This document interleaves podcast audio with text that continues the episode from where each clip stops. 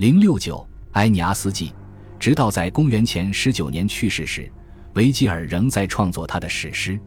我们听到一个可信的说法，即他在临终时要求朋友烧毁其未竟之作。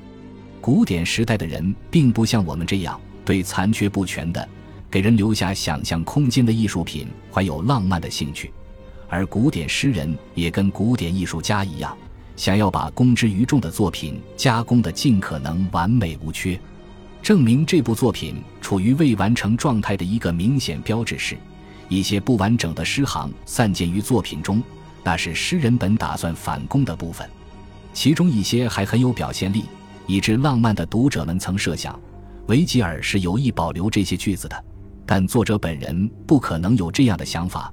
正如古代世界里模仿维吉尔的作家们都不会在自己的诗篇里留下不完整的句子一样。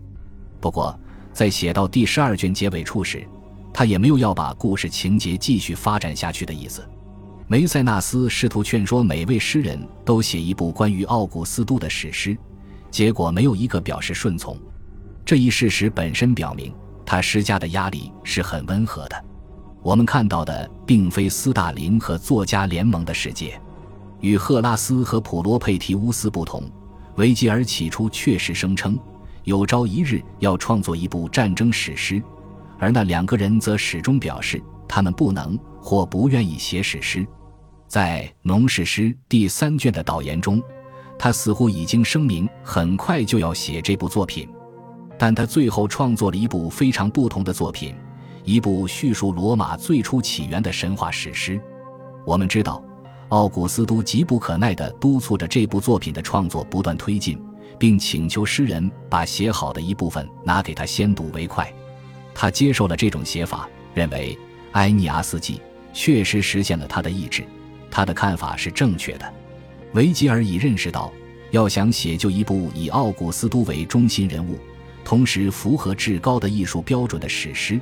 那是一项无法完成的任务。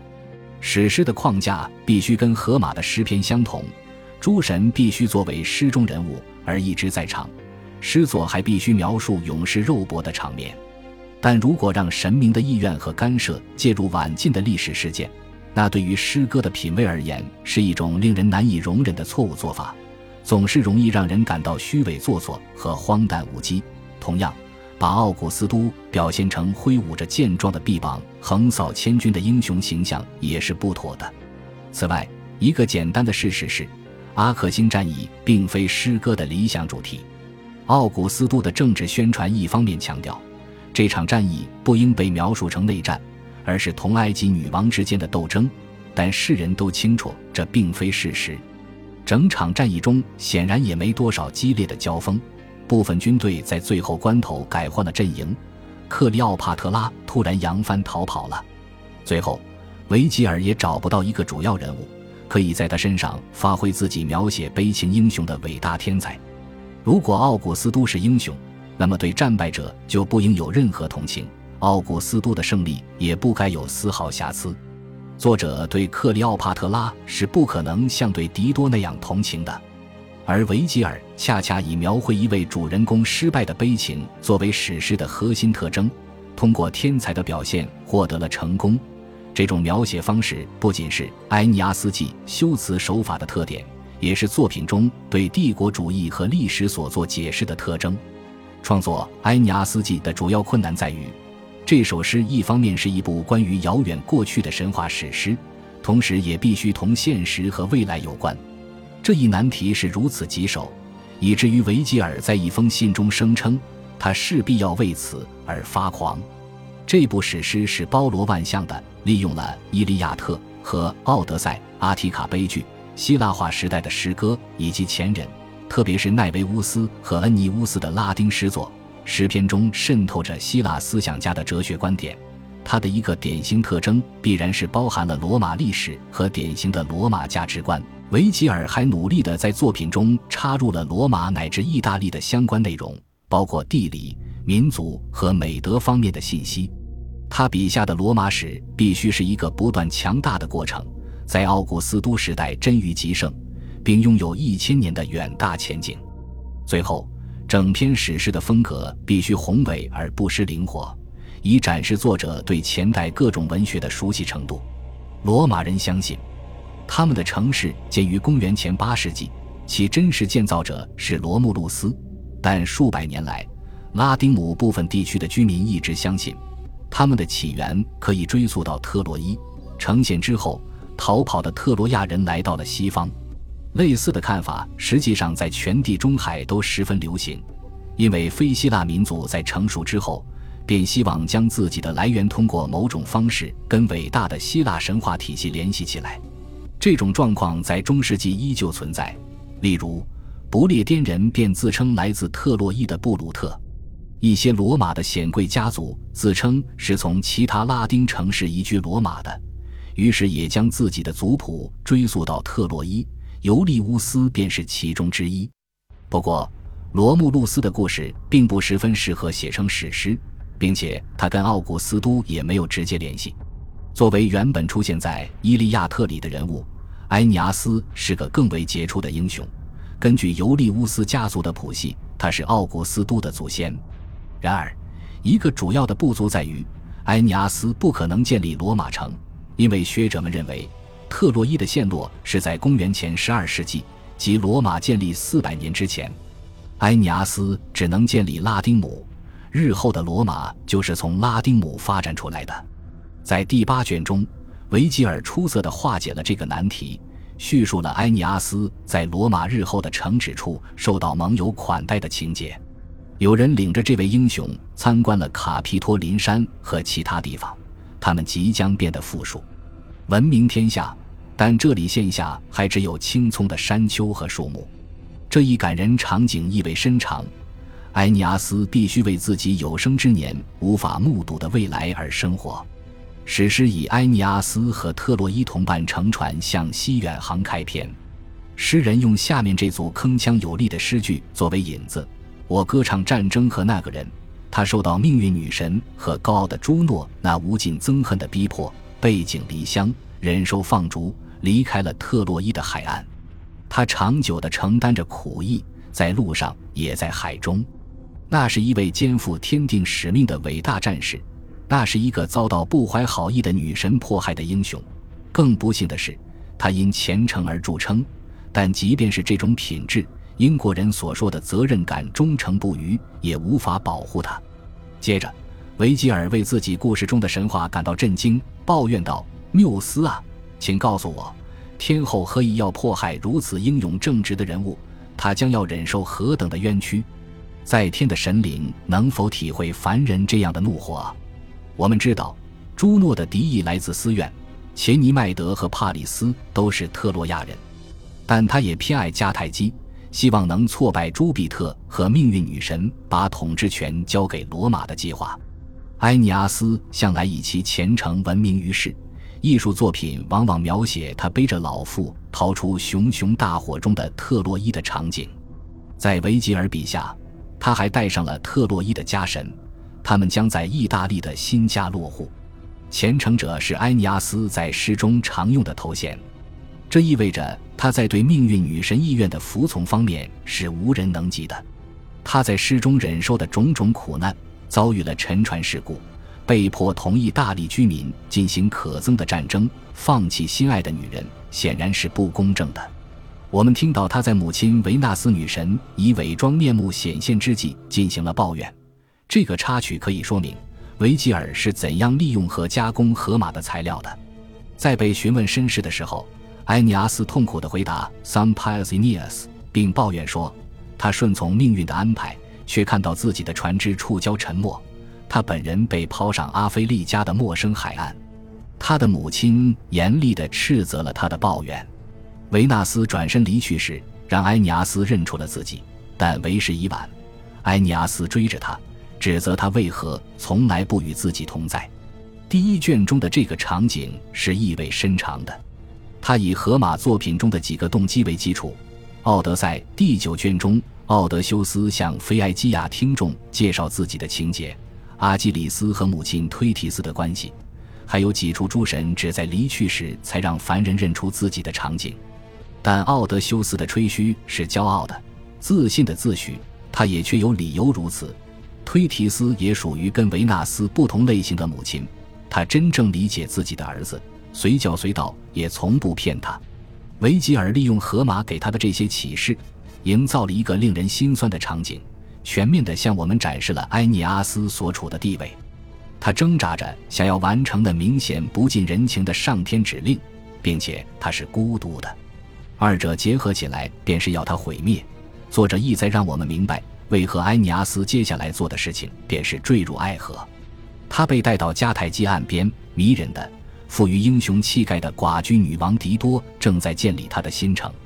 埃尼阿斯的妻子已在特洛伊陷落时的混乱中不知去向。就常理而言，即便没有多管闲事的女神们干预，这两个人似乎也是天造地设的一对。朱诺希望埃尼阿斯能留在迦太基，而不去建立罗马；维纳斯则希望狄多能善待他的儿子。两人一起让狄多爱上了埃尼阿斯。他像奥德修斯一样，讲述了自己在特洛伊陷落之后的历险过程。奥德修斯的听众们津津有味地听他讲述精彩纷呈的故事，维吉尔则加上了感情元素，如台斯德蒙娜一样。狄多在埃尼阿斯为自己讲述历经的千难万险的时候，爱上了他。朱诺是特罗亚人不共戴天的仇敌，处心积虑的想要阻挠朱庇特和命运女神的计划，并且我们看到维纳斯的所作所为实际上与朱诺并无区别。他的出发点是正确的，因为埃尼阿斯正是他的儿子，但他的做法并无正当理由，结果他使埃尼阿斯在迦太基陷入了可怕的困境。《埃尼阿斯纪》第四卷是狄多的悲剧，在这一卷里，维吉尔受到了欧里庇得斯笔下的美狄亚和其他不幸女主人公的影响，狄多被爱情压倒，而埃尼阿斯也疯狂地爱上了他。对此并不赞成的邻人和诸神看见他穿戴着迦太基的红色衣服和黄金首饰，而事实上在帮着建造迦太基。狄多其实宣布他们已经结婚。尽管当诸神让他离去的时候，埃尼阿斯可以声称自己从未跟他举办正规的婚礼，维吉尔在这里陷入了困境。他不能让埃尼阿斯抛弃妻子，但也不能让狄多对恋人薄情寡义。诗人解决这个难题的办法是构建一个既是婚礼，同时又不完全是的场景。在一次捕猎野猪的时候，狄多和埃尼阿斯一同遇到风暴，躲进了一个岩洞。婚姻女神朱诺被描述成 Pronuba，众仙女同声欢呼，一时间电闪雷鸣，苍穹成了他们结合的证人。在某种意义上，这是一场婚礼；以另一种十分重要的标准看，它又不是。但当埃尼阿斯以此为借口向狄多解释的时候，我们会认为他的行为是有时间点的。这一卷里充斥着狄多的慷慨陈词，表达自己的谴责、哀求。痛苦和诅咒，男主人公只说了一次话，用朱庇特的强制性命令为自己辩解。他也再没什么好说的了。他选择离去是正确的，但走的并不光明磊落。当他匆匆离去的时候，狄多祈祷让迦太基和罗马永远为敌，随后结束了自己的生命。在第六卷里，埃尼阿斯终于在意大利登陆了，他立刻奉命去拜访冥界。本卷以忧郁的辉煌笔调展示了埃尼阿斯的过去，描写了他与自己的灵魂以及冥界的传统居民们相见的场面。他躲不开跟狄多的可怕会面，后者的亡灵拒绝原谅他或同他讲话，最后陪着他的前夫扬长而去。在《埃尼阿斯记》中，这是我们见到的唯一幸福的婚姻，并且它是存在于死者之间的。毫无疑问，是埃尼阿斯毁了狄多。他所能做的辩解，只是声明自己并非有意为之。在诗歌的后半段，埃尼阿斯还要毁掉别的东西。朱诺挑起了他同意大力联盟之间的可怖战争。第九至十二卷里充斥着史诗般的战斗场面。埃尼阿斯意外地找到了盟友，一位上了年纪、名叫尤安德尔的希腊国王。后者把儿子帕拉斯托付给埃尼阿斯，让他学习怎样成为一名勇士。帕拉斯被杀害了，埃尼阿斯痛苦地感到自己对此负有责任。他被迫杀死了外表俊俏的埃特鲁里亚年轻王子拉奥苏斯，后者不停地攻击他，以救援自己的父亲。埃尼阿斯伏在拉奥苏斯的尸体上痛哭流涕。他多次试图与国王拉提努斯及其顽强不屈的人民缔结和平，但他们破坏了合约，迫使埃尼阿斯应战。他好斗的怒火最终燃起，屠杀了大批意大利人。这些人民本应和平地生活在一起，但战争却是可怕的，并最终演变成一场内战。全诗的结尾是对荷马史诗场景的另一个精妙改造。意大利的翘楚图尔努斯最终与埃尼阿斯面对面厮杀。作者安排这场决斗是有意让读者回忆起阿基里斯与赫克托尔之间的决斗。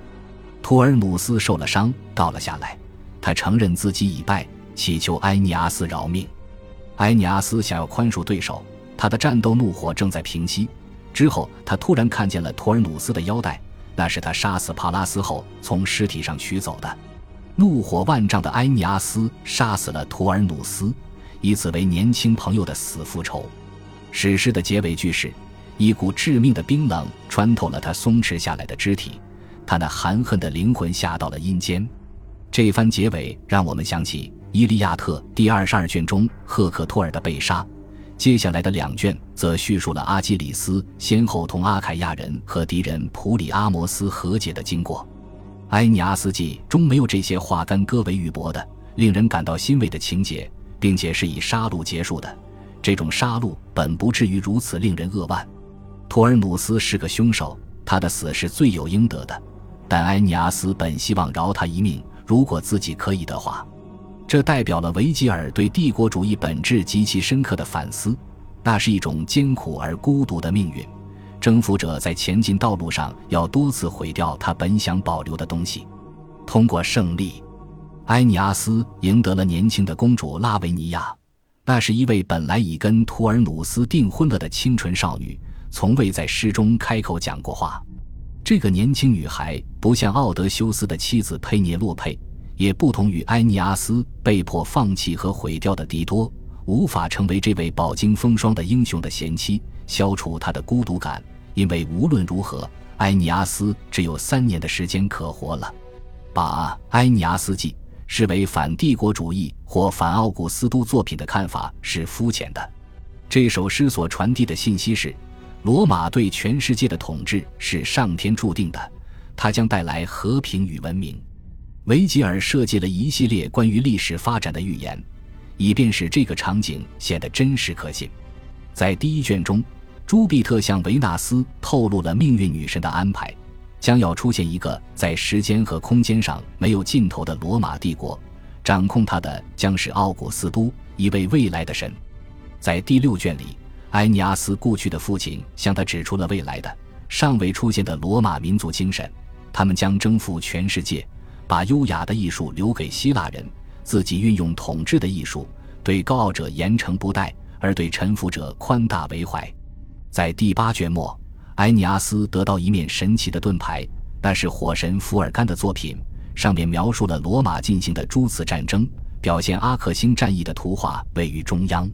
在第十二卷中，朱诺最终放弃了对罗马怀有的敌意，他和朱庇特达成协议：意大利人将不会仅仅被特洛亚人击败，而要贡献意大利本地居民的坚韧与勇敢，以构成罗马独一无二的本质特征。意大利人的坚强将造就罗马的伟大。Sit Romana Potency t a l a u t Propago。其他诗人很可能也写过赞美罗马的征服战争、统治疆域如何伟大的优美诗篇。埃尼阿斯基的过人之处，以及他在罗马帝国终究未能成为永恒的情况下继续保持重要地位的奥秘，基于两点：一是维吉尔诗篇的那种余音绕梁之美，这在拉丁文学中是无出其右的。另一点是他能够不失公正，并满怀激情的同时呈现帝国的工业和注定随之而来的人类浩劫。当埃尼阿斯接过那面闪闪发亮、绘着描述罗马人战争业绩的画作的盾牌时，这种细腻的平衡感清晰可见。埃尼阿斯对这件非凡的作品感到惊异，但他显然不能真正理解其含义，因为这些事件尚未发生，但他必须背负起他们的重量。那面盾牌上绘着这些神圣的画作，它由福尔甘建造，维纳斯把他带来，英雄的心中充满欢喜与惊异。他不知道这些人物的名字，但仍欣赏作品的精美。他用肩头扛起子孙后代的荣耀与命运。维吉尔的声名是如此显赫，以至于若干首伪作的诗篇也被归在他的名下。